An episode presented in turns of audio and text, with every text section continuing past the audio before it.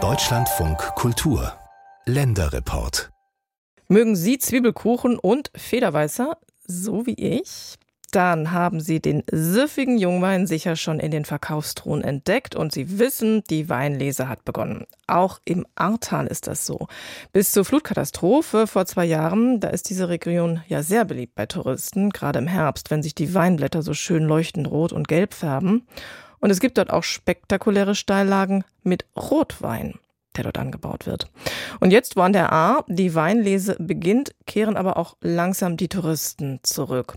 Und die vielen Freiwilligen, die waren nie richtig weg. Unsere Landeskorrespondentin Anke Petermann hat einen Winzer und Helfershelfer wie Piet George beim Leseauftakt begleitet. Also dann vielleicht mit dem Eimer von oben anfangen und runterarbeiten.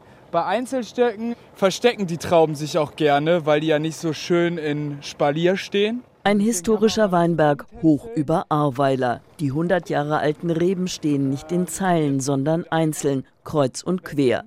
Piet George studiert Weinbau an der Hochschule Geisenheim bei Wiesbaden. Er hilft ehrenamtlich auf dem Weingut Seermann, weist das Team von angelernten Freiwilligen ein. Alles, was faul aussieht, rausschneiden. Dieses, was so nach einer Kirsche, nach einer eingelegten Kirsche aussieht. Ansonsten alles in die Eimer runterarbeiten, keine Stöcke übersehen, weil die auch nicht in Reihe und Glied stehen. Vergisst man auch manchmal gerne welche. Aber sonst alles wie immer. Der Student bleibt für die gesamte Lese. Seine Weinbauhochschule im Rheingau hat in der Zeit ohnehin vorlesungsfrei. George schnappt sich einen Eimer und stapft bergauf. An diesem warmen Septembertag startet das zehnköpfige Team oberhalb der Römervilla von Ahrweiler und nicht am Sitz des Familienweinguts in Altenahr. Das hat Jungwinzer Lukas Seermann nach den morgendlichen Kontrollen entschieden. Also was wir gemacht haben, war ähm, erstmal eine Traubenbeschau, sprich wie dick sind auch die Beeren heute noch, das kann man mit der Zunge fühlen, den Säuregehalt, ähm, also der Geschmack ist grundsätzlich schon auch sehr, sehr wichtig. Den Zuckergehalt hat in Öxle gemessen, dann festgelegt, welche Weinlage jetzt dringend gelesen werden muss, damit die Trauben nicht überreif werden oder beim nächsten Regen die Beerenhäute platzen. Schimmel ist unerwünscht. Ja. Ralf Driesmann schwärmt für die urwüchsigen alten Weinstöcke. Der Rechtsanwalt kommt aus Alfter bei Bonn. Drei Tage hat er sich für die Lesehilfe freigeschaufelt. Abends genießt er es, wieder in seine zwar Hochwasser betroffene, aber wieder intakte Heimat zu fahren. Der Familie Seermann hilft Driesmann aus langer Verbundenheit. Die A kenne ich seit meiner Kindheit schon. Mit meinen Eltern zusammen haben wir hier Ausflüge gemacht. Das Weingut Seermann gibt es schon relativ lange in Altena. Wir haben immer dort geparkt. Dann ging es zum üblichen Rotweinwanderweg und anschließend dann zu einem Einkirchung zu Seermanns rein. Wie schlimm es die A in der Flutnacht 2021 getroffen hatte, wurde Driesmann erst durch eine Talkshow im WDR-Fernsehen klar. Dort erzählte Lukas Seermann, wie sich seine Familie vor den Wassermassen ins Obergeschoss retten konnte. Der Winzer selbst verliert darüber kaum ein Wort. Sein Lesehelfer dagegen klingt immer noch erschüttert, wenn er an die Lage in Altenahr zurückdenkt. Hier stand das Wasser ja in der Flutnacht neun Meter hoch. Selbst der gesamte erste Stock war ja völlig verschlammt, geflutet, muss man schon sagen. Und dann habe ich eine Mail an Lukas geschrieben, ob er Hilfe brauchen kann. Und dann hat er gesagt, ja, jede Hand, die helfen kann. Und dann habe ich angefangen. Unten erstmal im Weinkeller ausschüppen, die, die ganzen Räumlichkeiten säubern, vom Arschlamm befreien. Dann bei der Weinlese geholfen.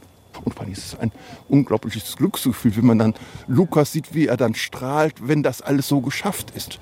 Der 60-Jährige bewundert den Winzer, der klage und meckere nicht, schaffe umso mehr.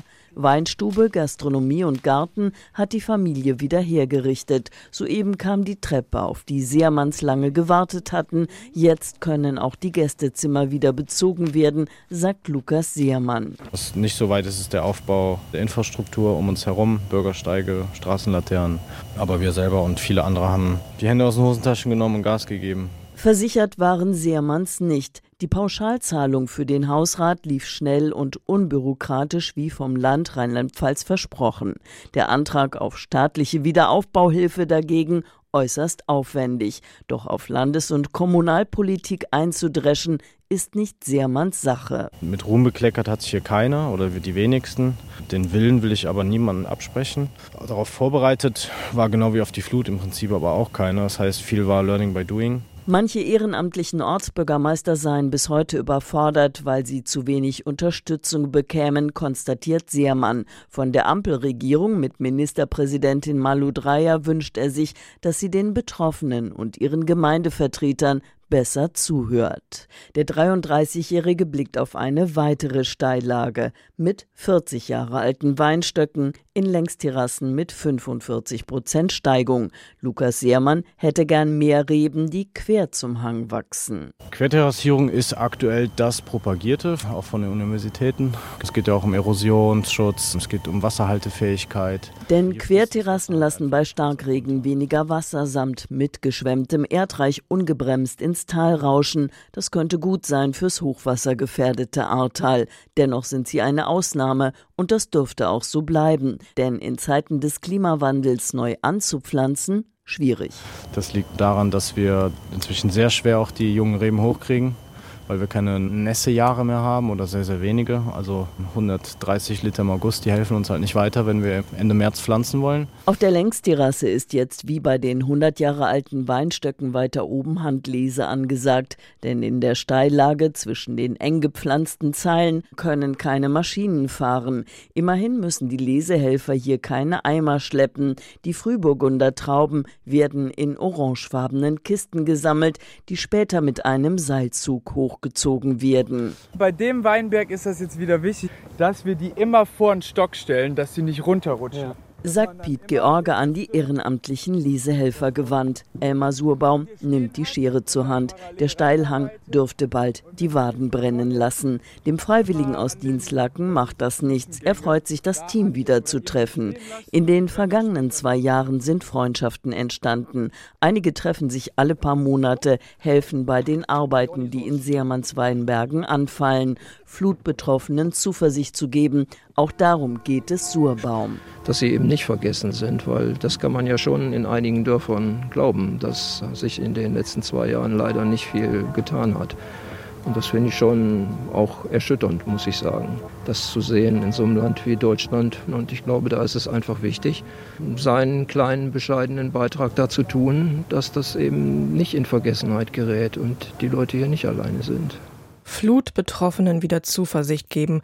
Genau das wollen die vielen Helfershelfer wie Elmar Sobaum, die bei der Weinlese im Ahrtal ganz ehrenamtlich mitmachen.